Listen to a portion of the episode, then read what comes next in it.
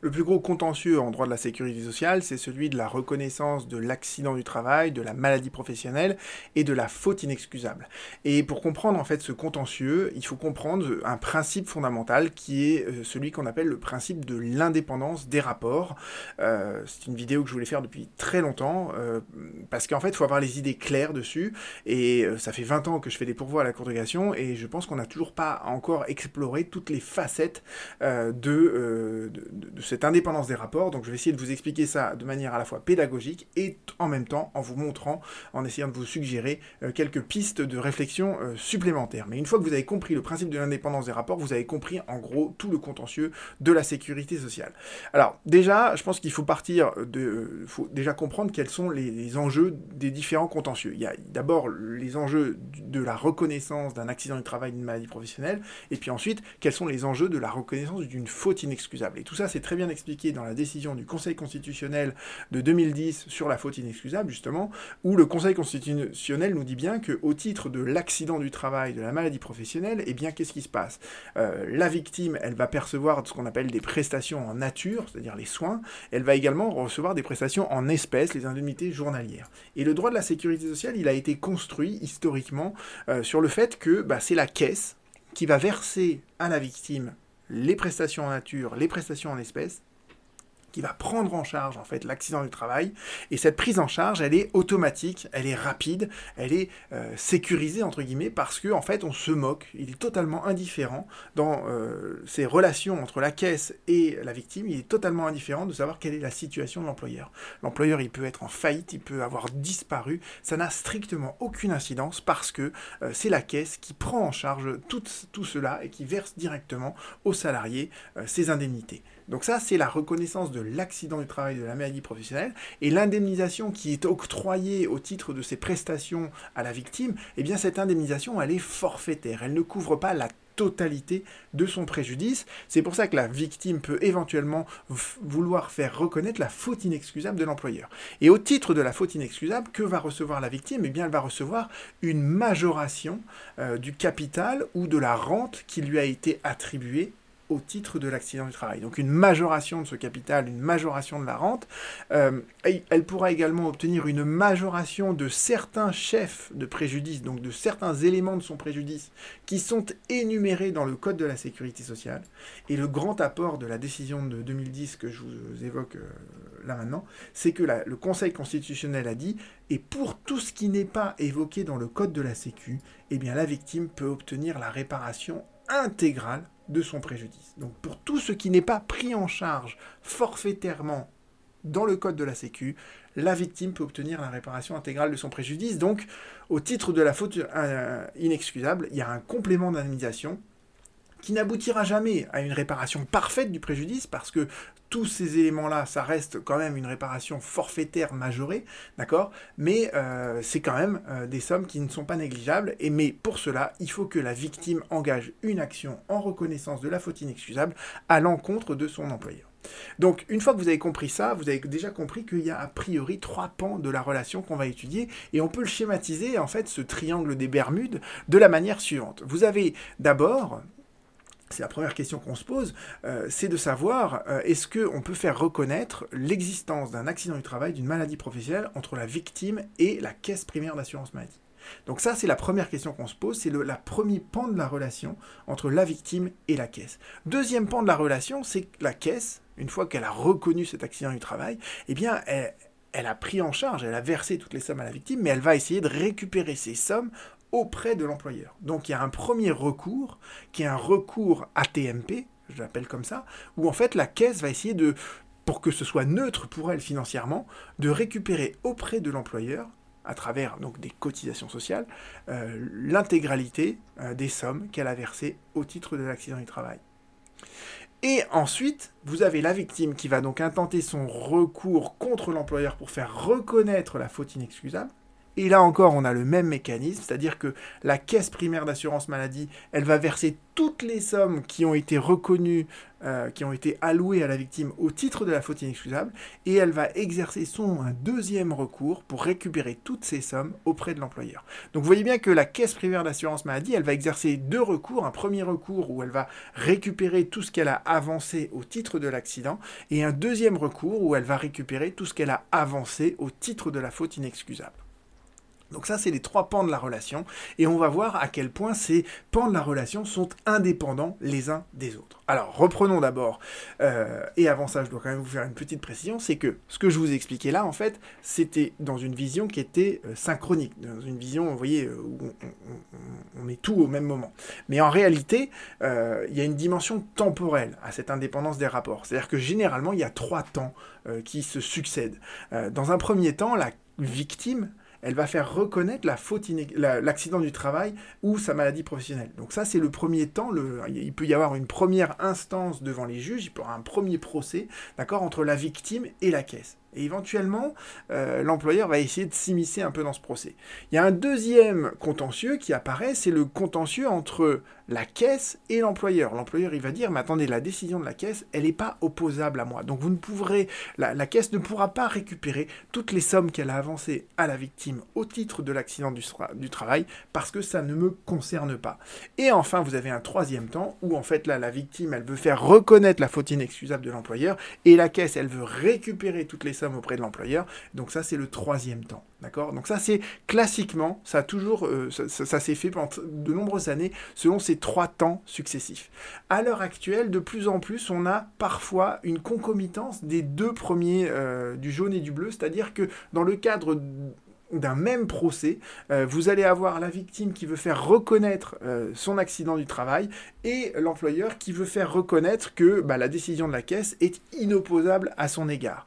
Et dans les arrêts de la Cour de cassation, vous verrez souvent apparaître cette phrase euh, bah, la Cour d'appel, elle était saisie de deux procédures, elle a joint ces procédures, mais ces deux procédures sont quand même deux procédures distinctes. Et vous allez comprendre que en fait, le caractère distinct de ces deux procédures permet de comprendre que bah, parfois, on va dire que dans les rapports entre la victime et l'employeur, on reconnaît l'accident du travail, mais euh, dans les rapports entre la caisse et euh, l'employeur, on ne reconnaît pas cet accident du travail. Vous voyez, il y a des situations comme ça qui ne sont pas en réalité contradictoire parce que, eh bien, en fait, on est bien en présence de deux procédures distinctes euh, qui ont été euh, jugées au même moment, mais qui sont bien deux procédures distinctes. Donc, vous voyez, euh, il ne faut pas oublier cette dimension temporelle et cette dimension procédurale de l'indépendance des rapports, mais vous allez voir que tout ça va s'éclaircir encore plus avec les développements suivants parce que nous allons d'abord regarder quels sont les rapports entre la victime et la caisse. La question des rapports entre la victime et la caisse, c'est évidemment la question de la reconnaissance de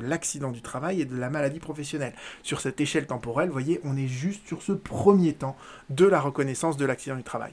Donc là, on est vraiment, si vous voulez reprendre le diagramme euh, en triangle que je vous ai fait tout à l'heure, on s'intéresse simplement au rapport qu'il y a entre la victime et la caisse et incidemment, euh, évidemment, au recours que pourra exercer la caisse contre l'employeur pour récupérer toutes les sommes qu'elle a versées au titre de la reconnaissance de l'accident du travail. Donc les parties au procès, c'est essentiellement la victime et la caisse, et éventuellement l'employeur qui peut essayer de s'insérer dans ce procès, mais on va voir dont euh, euh, ses prétentions seront assez limitées. Donc l'enjeu pour la victime, c'est d'obtenir la prise en charge de son accident. Pour la caisse, c'est justement de s'opposer au versement des prestations en nature, des prestations en espèces. Et pour l'employeur, c'est de dire bah, la caisse ne pourra pas faire son recours contre moi. Donc, la victime, ce qu'elle va essayer d'obtenir, c'est que euh, bah, la décision de refus, d'obtenir l'annulation de la décision de refus de la caisse. Donc elle va essayer de dire, bah, euh, de convaincre le juge qu'il y a bien un accident du travail. Et le juge, dans ces cas-là, il dira, bah, je reconnais l'accident du travail. Et donc la décision de la caisse, c'était une décision qui était erronée. Donc ça c'est la première chose que peut faire valoir la victime. La deuxième chose qu'elle peut faire valoir, c'est que euh, en fait la caisse elle s'est mélangée les pinceaux dans la procédure de reconnaissance de l'accident et donc il y a eu une décision implicite de reconnaissance qui est intervenue. Alors décision implicite, je vous en ai déjà parlé dans une autre vidéo, c'est quand en fait la, caisse primaire n'a pas respecté les délais qui lui étaient impartis pour prendre sa décision et quand le délai est écoulé, eh ben, on considère qu'il y a une reconnaissance implicite automatique de la maladie ou de l'accident. Et la caisse et l'employeur, eux, c'est quoi leur leur angle d'attaque entre guillemets, eh bien eux ils vont essayer de prouver que en fait bah il y a euh, il y a peut-être une lésion, il y a peut-être une maladie, mais cette lésion, cette maladie, euh, elles ont en réalité une cause qui est totalement étrangère au travail. Donc on n'est pas en présence d'un accident, on n'est pas en présence d'une maladie professionnelle, et éventuellement la procédure était totalement euh, régulière, il n'y a pas de décision implicite. D'accord? Donc ça c'est le premier contentieux, le contentieux de la reconnaissance de l'accident du travail ou de la maladie professionnelle. Maintenant on va regarder le deuxième pan de la relation, le pan de la relation entre l'employeur et la caisse. Et je vous ai dit que la caisse, vis-à-vis -vis de l'employeur, elle va essayer de récupérer deux sommes différentes toutes les sommes qu'elle a versées au titre de l'accident du travail et toutes les sommes qu'elle a avancées à la victime au titre de la faute inexcusable. Donc on va d'abord regarder ce premier recours, ce recours au titre de l'accident du travail. Euh, donc là, vous vous rappelez-vous, dans mon échelle temporelle, on est sur le début en fait de, de, la flèche. Euh, soit c'est un deuxième temps, soit c'est les deux, les deux euh, recours sont concomitants. Et ce que nous dit la Cour de cassation, première jurisprudence donc sur l'indépendance des rapports à proprement parler, on nous dit que le fait que le caractère professionnel de l'accident soit établi entre la victime et la caisse n'a strictement aucune incidence vis-à-vis de l'employeur qui, lui, peut faire déclarer que cette décision de la caisse lui est inopposable et que par conséquent, la caisse ne peut pas récupérer toutes les sommes qu'elle a avancées à la victime.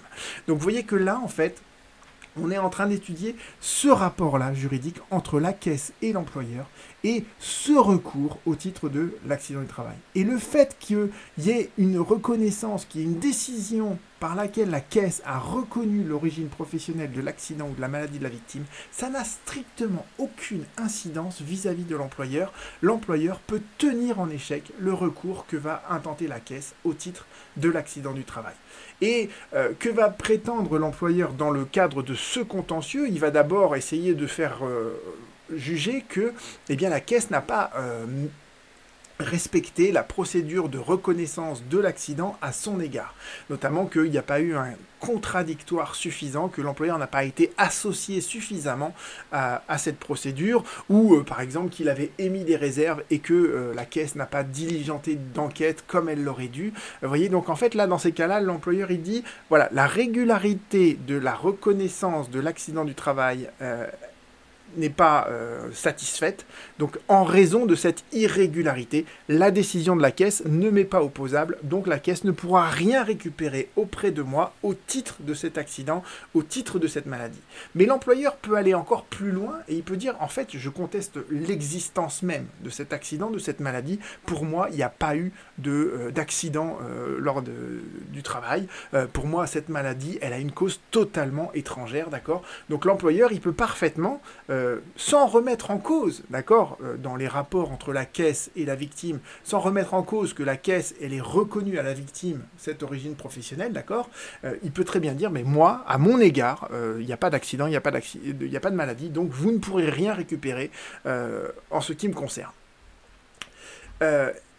et ça peut marcher. C'est-à-dire qu'on peut il y a des arrêts dans lesquels la Cour de cassation dit, ben voilà, effectivement, l'employeur a réussi à, rapporter la preuve, euh, et en tout cas la caisse n'a pas suffisamment euh, étayé euh, ses arguments pour faire pour pour démontrer que eh sa décision vis-à-vis de la victime, elle était opposable à l'employeur, que cette décision de reconnaissance, elle était assise sur des éléments, voyez, suffisamment probants. Et d'ailleurs, c'est ça qui est important de retenir à, ce niveau-là du raisonnement, c'est que ce que nous dit la Cour c'est que quand l'employeur conteste l'existence même de l'accident du travail, eh bien, c'est à la caisse que revient la charge de la preuve. Donc, c'est à la caisse de prouver vis-à-vis de l'employeur que la décision qu'elle a prise vis-à-vis -vis de la victime, c'était une décision qui était bien fondée en fait et en droit. D'accord? Donc voilà, dans le cadre de ce premier recours, voilà tout ce que peut faire euh, valoir l'employeur pour essayer de s'opposer à ce que la caisse récupère toutes les sommes qu'elle a avancées à la victime dans le cadre de euh, la reconnaissance de l'accident. Deuxième chose, deuxième recours que peut exercer euh, la caisse vis-à-vis de l'employeur, c'est le recours au titre de la faute inexcusable. D'accord? Dans le cadre de la reconnaissance de la faute inexcusable, l'employeur va être condamné à payer des sommes assez conséquentes à la victime.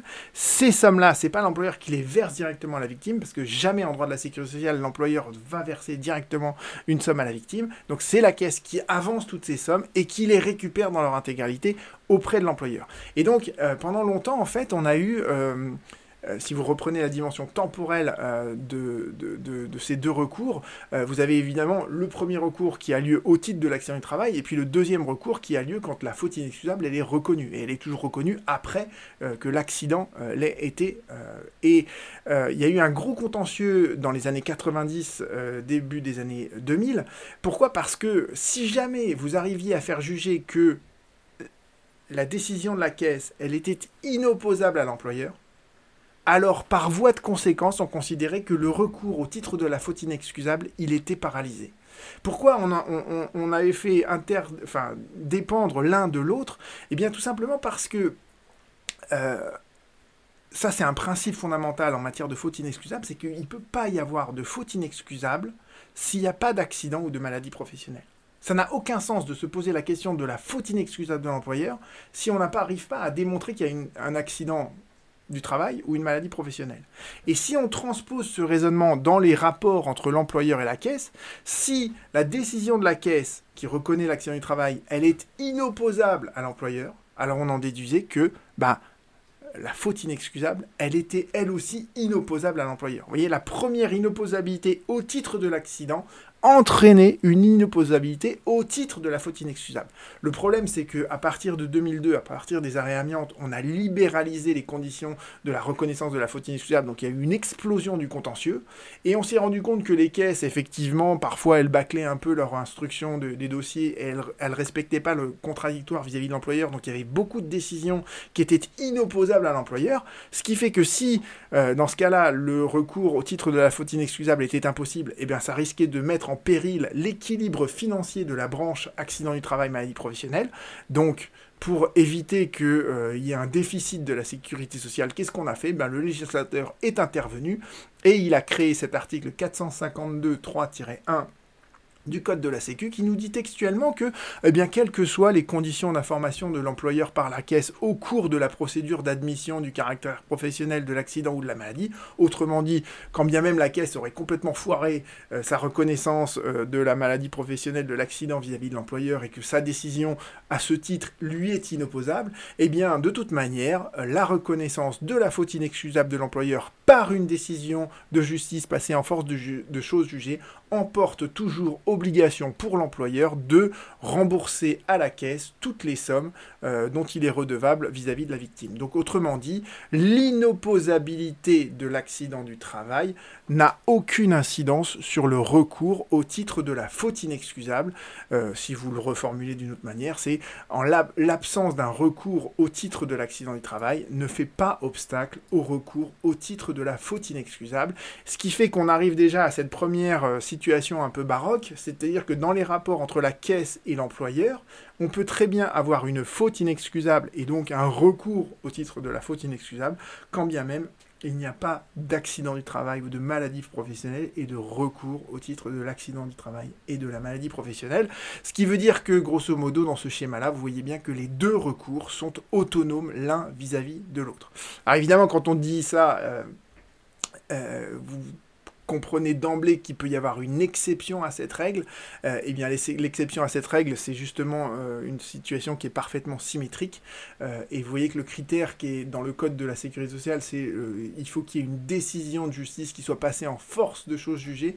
Eh bien la Cour de cassation a dit si jamais, pour une raison ou pour une autre, il y a une décision de justice passée en force de choses jugées qui a reconnu entre la caisse et l'employeur que l'accident n'a pas un caractère professionnel, eh bien cette décision qui est passée en force de chose jugée, on doit la respecter pour ce qu'elle est, eh bien elle fait obstacle à ce moment-là à ce que euh, la caisse puisse faire son recours au titre de la faute inexcusable auprès de l'employeur parce que, eh bien, encore une fois, il ne peut pas y avoir de faute inexcusable s'il n'y a pas d'accident du travail. Et s'il y a une décision de justice qui vous dit il n'y a pas d'accident du travail entre la caisse et l'employeur, eh bien dans ces cas-là, euh, on est obligé de respecter ça et il n'y aura pas de faute inexcusable dans les rapports entre la caisse et l'employeur, et uniquement dans ces rapports-là, puisque nous arrivons maintenant au troisième temps de notre raisonnement, au troisième pan de la relation triangulaire que nous allons étudier, qui est le, le pan le plus intéressant, le plus fondamental, c'est les rapports entre la victime et l'employeur, autrement dit, le rapport qui permet de faire reconnaître l'existence d'une faute inexcusable,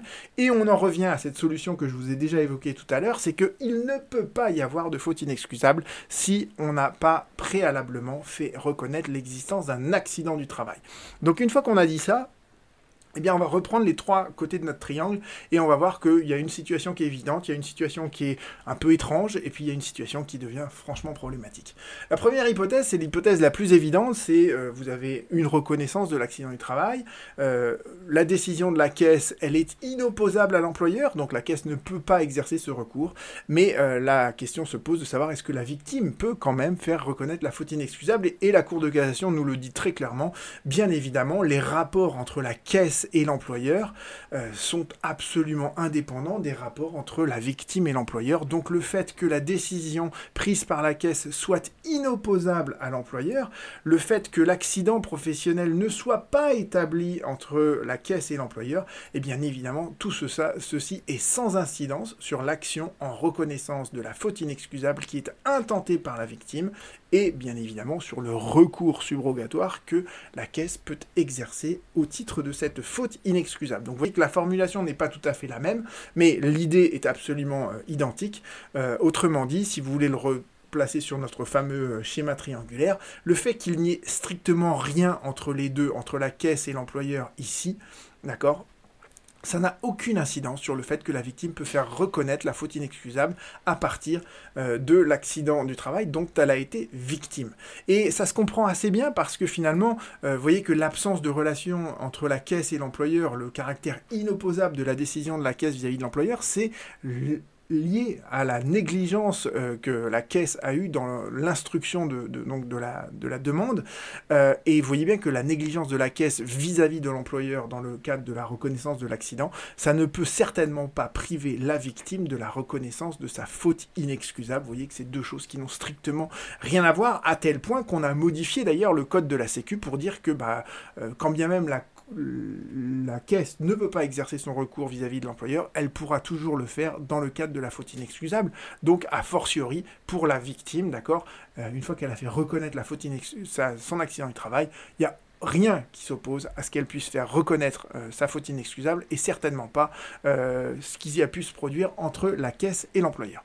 Deuxième situation qui est cette fois un peu plus énigmatique où eh bien en fait la dans les rapports entre la victime et la caisse, euh, la victime n'a pas réussi à faire reconnaître son accident du travail ou sa maladie professionnelle.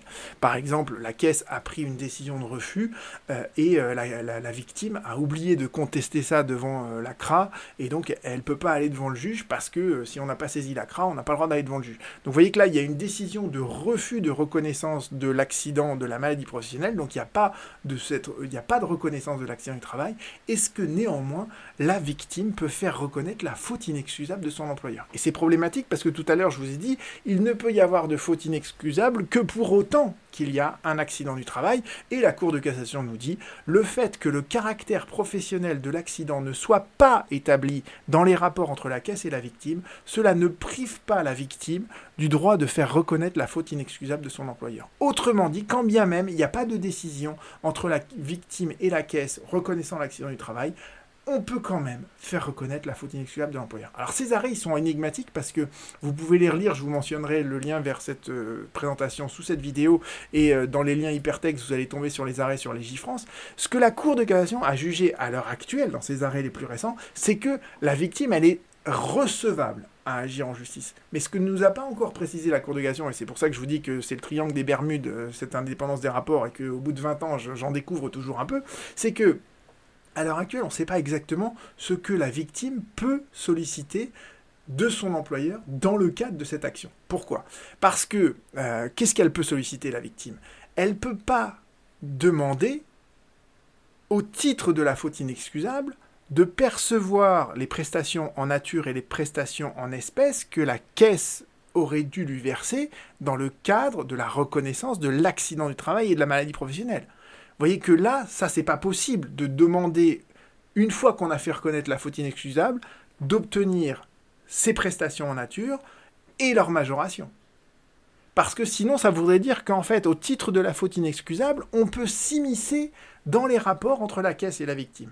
Or, les rapports entre la caisse et la victime au titre de la reconnaissance de l'accident du travail sont totalement indépendants des rapports entre la victime et l'employeur au titre de la faute inexcusable. La reconnaissance de la faute inexcusable ne peut pas rétroactivement avoir une influence sur la reconnaissance de l'accident du travail.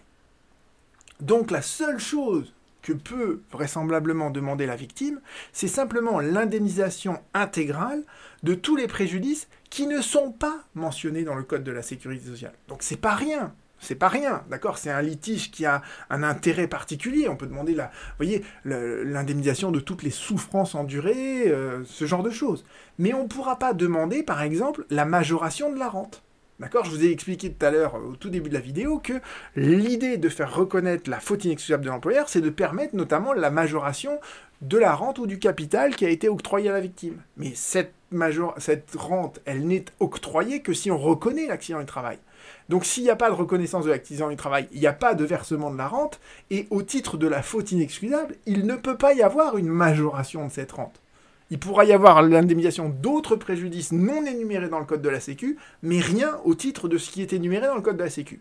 Donc on est dans une situation qui est certes théoriquement possible, en vertu de l'indépendance des rapports. Ce rapport-là peut exister indépendamment de l'inexistence de celui-ci, mais ça limite quand même beaucoup ce que la victime peut solliciter au titre de la faute inexcusable à l'encontre de son employeur et que la caisse va lui verser, à charge ensuite de le récupérer auprès de l'employeur. Troisième hypothèse maintenant, et c'est l'hypothèse la plus problématique, c'est que vous avez donc la victime qui a fait reconnaître son accident du travail auprès de l'employeur, et elle intente maintenant une action en justice en reconnaissance de la faute inexcusable auprès de son employeur. Et donc là, ce que nous dit la Cour d'agression, et c'est les arrêts les plus connus, et notamment il y a un arrêt de 2015, je crois, mais ça c'est les deux arrêts publiés les plus connus, on, la Cour d'agression nous dit que en défense, ça le, mot il est très important, en défense à l'action en reconnaissance qui est introduite par la victime, l'employeur peut soutenir que l'accident ou la maladie n'ont pas d'origine professionnelle. Donc il peut carrément dire, l'employeur, que Soit il n'y a pas de faute inexcusable, parce qu'il n'y avait pas de conscience du danger ou parce qu'il n'a pas manqué à son obligation légale de sécurité. Ça, c'est le moyen classique de combattre la faute inexcusable, c'est de dire bah, il n'y a pas de faute inexcusable parce que j'ai tout bien fait. Mais l'employeur peut carrément déplacer l'objet du litige en disant en fait, il n'y a même pas d'accident du travail, il n'y a même pas de maladie professionnelle. Et comme je vous ai dit tout à l'heure, la faute inexcusable n'existe que pour autant qu'il y ait un accident du travail. Donc si l'employeur arrive à démontrer qu'il n'y a pas d'accident du travail, eh bien la question de la faute inexcusable ne se pose même plus. Donc c'est ça que nous dit la Cour de cassation à travers cet arrêt-là, c'est-à-dire que dans le cadre de la, reconnaissance de la faute inexcusable, l'employeur peut carrément jusqu'à aller nier l'existence de l'accident du travail. Alors la seule chose qu'il ne pourra pas faire, alors là c'est vraiment, euh, bon ça c'est hyper technique, vous pouvez euh, passer ce petit passage, laisser ce petit passage de côté si, si vous voulez pas rentrer trop dans les détails, mais grosso modo, ce qu'il peut pas faire l'employeur, c'est qu'il peut contester l'existence de l'accident dans sa globalité, dans son intégralité, mais il peut pas ensuite dire ah, je reconnais qu'il y a bien un accident du travail, mais je suis pas d'accord sur tout ce qui a été pris en charge au titre de l'accident du travail. D'accord? Dire voilà, il y a eu. Euh, euh, il s'est fait une, scoliose ou euh, une sciatique. Donc effectivement, je reconnais toutes les pathologies qui sont liées à son dos, mais je reconnais pas le fait qu'il a été arrêté pendant trois mois parce qu'il s'était foulé la cheville, euh, parce que ça, ça n'a rien à voir avec l'accident du travail. D'accord? La, la, Cour de cassation nous dit, dans le cadre de la faute inexcusable, on peut nier l'existence de l'accident du travail, mais on ne peut pas s'immiscer dans les rapports entre la caisse et la victime pour dire euh, il y a un accident du travail, mais euh, la prise en charge de l'accident du travail, elle doit être limitée à, certaines choses. Ça, ce contentieux-là, il devait avoir lieu avant, il devait, lieu, il devait avoir lieu au titre de la reconnaissance de l'accident du travail, mais une fois que ce, contentieux-là, il est terminé, on ne va pas le ressusciter dans le cadre de la faute inexcusable. Donc, dans le cadre de la faute inexcusable, la seule chose que peut faire l'employeur, c'est nier d'accord, l'existence même de l'accident ou de la maladie, mais pas sa prise en charge et l'étendue de sa prise en charge. Alors, ce qui est un peu problématique, ce qui reste en fait problématique dans cette solution-là, c'est sur qui repose la charge de la preuve. Parce qu'en droit de la sécurité sociale, d'accord, euh, la charge de la preuve, c'est la question essentielle. Et, d'ailleurs, la présomption d'imputabilité qui permet de reconnaître les accidents du travail, ça n'est ni plus ni moins qu'une inversion de la charge de la preuve. La présomption d'imputabilité, c'est tout simplement l'idée de dire que une fois qu'un accident, qu'une lésion est apparue au temps et sur le lieu du travail, eh bien, c'est pas à la victime de prouver qu'il y a un accident du travail, c'est à l'employeur ou à la caisse de prouver que cette lésion, elle a une cause qui est totalement étrangère au travail. C'est ça l'inversion de la charge de la preuve. Et là, on est dans le cadre donc de la faute inexcusable. Qui doit prouver l'accident du travail? Est-ce que c'est l'employeur parce qu'il conteste l'existence de l'accident du travail qui doit le prouver, ou est-ce que c'est à la victime de prouver cet accident du travail? Et la réponse à ça, on l'a elle apparaît euh, dans deux arrêts récents, mais des arrêts qui ne sont pas publiés de la Cour de cassation, donc ce pas des arrêts de principe, et euh, je trouve que la solution est un peu discutable, vous allez voir pour les raisons suivantes. Premier arrêt, d'accord, de 2020, où on nous dit que bah, le fait que le caractère professionnel de l'accident ne soit pas établi dans les rapports entre la caisse et l'employeur, effectivement, ça n'a strictement aucune incidence au titre de la faute inexcusable que veut faire reconnaître la victime à l'encontre de son employeur. Euh, on était en présence là d'une tentative de suicide qui était intervenue en dehors de l'enceinte de l'entreprise. Donc quand on est dans une tentative de suicide en dehors, lorsque le salarié n'est plus sous la subordination de son employeur, eh bien en fait a priori c'est pas un accident du travail. On doit démontrer qu'il y a une cause avec le travail. Et euh, la Cour de cassation nous rappelle que bah, dans les rapports entre la caisse et l'employeur, la charge de la preuve elle repose sur la caisse. Si bien que là, au cas d'espèce, qu'est-ce qui s'était passé? Eh bien la Cour d'appel elle a dit euh, que la caisse elle n'arrivait pas à prouver vis-à-vis de l'employeur que cette tentative de suicide, c'est bien un accident du travail et que c'est bien lié à une, origine professionnelle. Premier temps, première proposition. Et dans une deuxième proposition, la, Cour d'appel nous dit la victime, elle, elle a bien établi vis-à-vis de l'employeur que sa tentative de suicide, c'est bien lié à, euh, sa souffrance au travail, et donc il y a bien une, un accident du travail, et donc par conséquent qu'il y a bien une faute inexcusable. Donc dans cet arrêt, vous voyez, c'est un arrêt, c'est pour ça que je voulais le reprendre avec vous, on a quand même ce truc un peu bizarre, où on nous dit que la tentative de suicide, c'est bien un accident du travail entre le salarié et l'employeur, et ça permet de reconnaître la faute inexcusable, mais dans le même temps, pour la même, le même événement, la même tentative de suicide, on vous dit, bah là, la caisse, elle n'arrive pas à rapporter la preuve vis à -vis de l'employeur que c'est bien un accident du travail. Donc là, vous vous dites, c'est quand même bizarre. Il faut être un peu schizophrène pour arriver à des, propositions comme ça. Mais encore une fois, ce pas des propositions qui sont inconciliables entre elles en raison de l'indépendance des rapports. Et en plus, pour couronner le tout, en fait, et on ne sait pas trop pourquoi d'ailleurs la Cour d'appel nous dit que la tentative de suicide n'est pas euh, établie entre la caisse et l'employeur, parce que de toute manière, vu qu'on a reconnu la faute inexcusable de l'employeur la victime a, permis, a, réussi à obtenir la reconnaissance de la faute de l'employeur, eh bien de toute manière, la caisse va pouvoir faire son recours vis-à-vis de l'employeur au titre de la faute inexcusable. Donc on voit pas très bien pourquoi il y a ce temps du raisonnement qui est intercalé entre les deux, où la cour, d'appel nous dit, bah, de toute manière, dans les rapports entre la victime, entre la caisse et euh, l'employeur, euh, la tentative de suicide n'a pas d'origine professionnelle. Ça, de toute manière, ça, ça ne peut avoir d'incidence qu'au titre de la reconnaissance de l'opposabilité de la décision de la caisse, mais ça n'a aucune incidence au titre de la reconnaissance de la faute inexcusable et du recours que la caisse peut exercer au titre de cette faute inexcusable.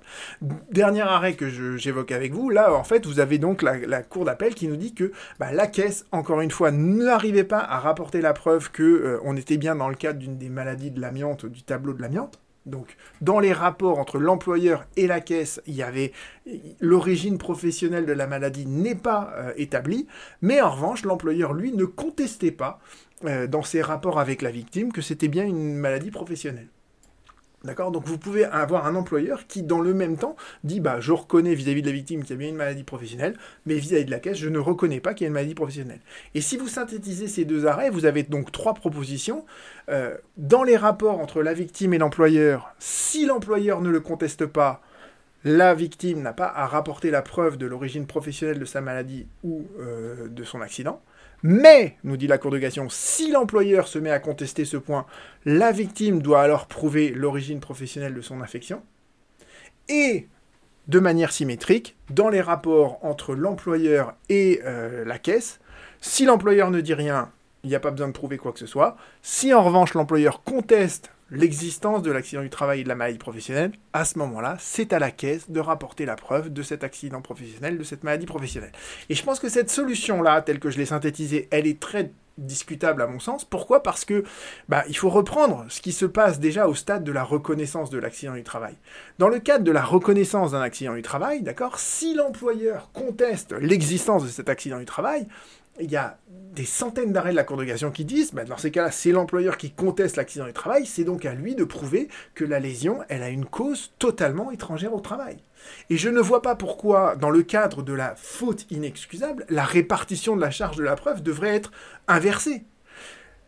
L'employeur, il a deux options qui s'offrent à lui dans le cadre de la faute inexcusable. Soit il conteste l'existence de la faute inexcusable en disant bah, j'avais pas conscience du danger et euh, ou bien euh, j'ai pas manqué à mon obligation légale de sécurité. Je vous renvoie à mes vidéos sur la faute inexcusable. Soit il peut de manière encore plus radicale, dire il n'y a pas d'accident du travail, il n'y a pas de maladie professionnelle, si bien qu'on ne se posera même pas la question de ma faute inexcusable. Mais vous voyez bien que c'est l'employeur qui prétend qu'il n'y a pas de faute qu'il n'y a pas de maladie professionnelle, qu'il n'y a pas d'accident du travail. Donc, dans euh, les deux branches de l'alternative que je viens de vous donner, c'est toujours l'employeur qui conteste quelque chose. Et quand vous reprenez les principes fondamentaux du procès, on vous dit toujours, il incombe à chaque partie de prouver conformément à la loi les faits qui sont nécessaires au succès de sa prétention. Or, si vous reprenez ce que vous dit la Cour de cassation, on vous dit en défense à l'action en reconnaissance inexcusable introduite par la victime, l'employeur peut euh, soutenir peut soutenir qu'il n'y a pas d'accident du travail. Mais si c'est l'employeur qui le soutient, eh bien c'est à lui de prouver. Et si c'est à lui de prouver, eh bien c'est à lui de rapporter la preuve qu'il n'y a pas d'accident du travail, que euh, cet accident, a une cause qui est totalement étrangère au travail. Donc à mon sens, la charge de la preuve dans ces cas-là, elle repose sur l'employeur. Et la Cour de cassation, dans les deux arrêts que je vous ai dit, elle semble plutôt penser l'inverse, mais je ne suis pas sûr qu'elle ait vraiment réfléchi à cette répartition de la charge de la preuve. Euh, en tout cas, qu'elle l'a pas envisagé sous l'analyse que je viens de vous donner, c'est une analyse très euh, procédurale, si vous voulez.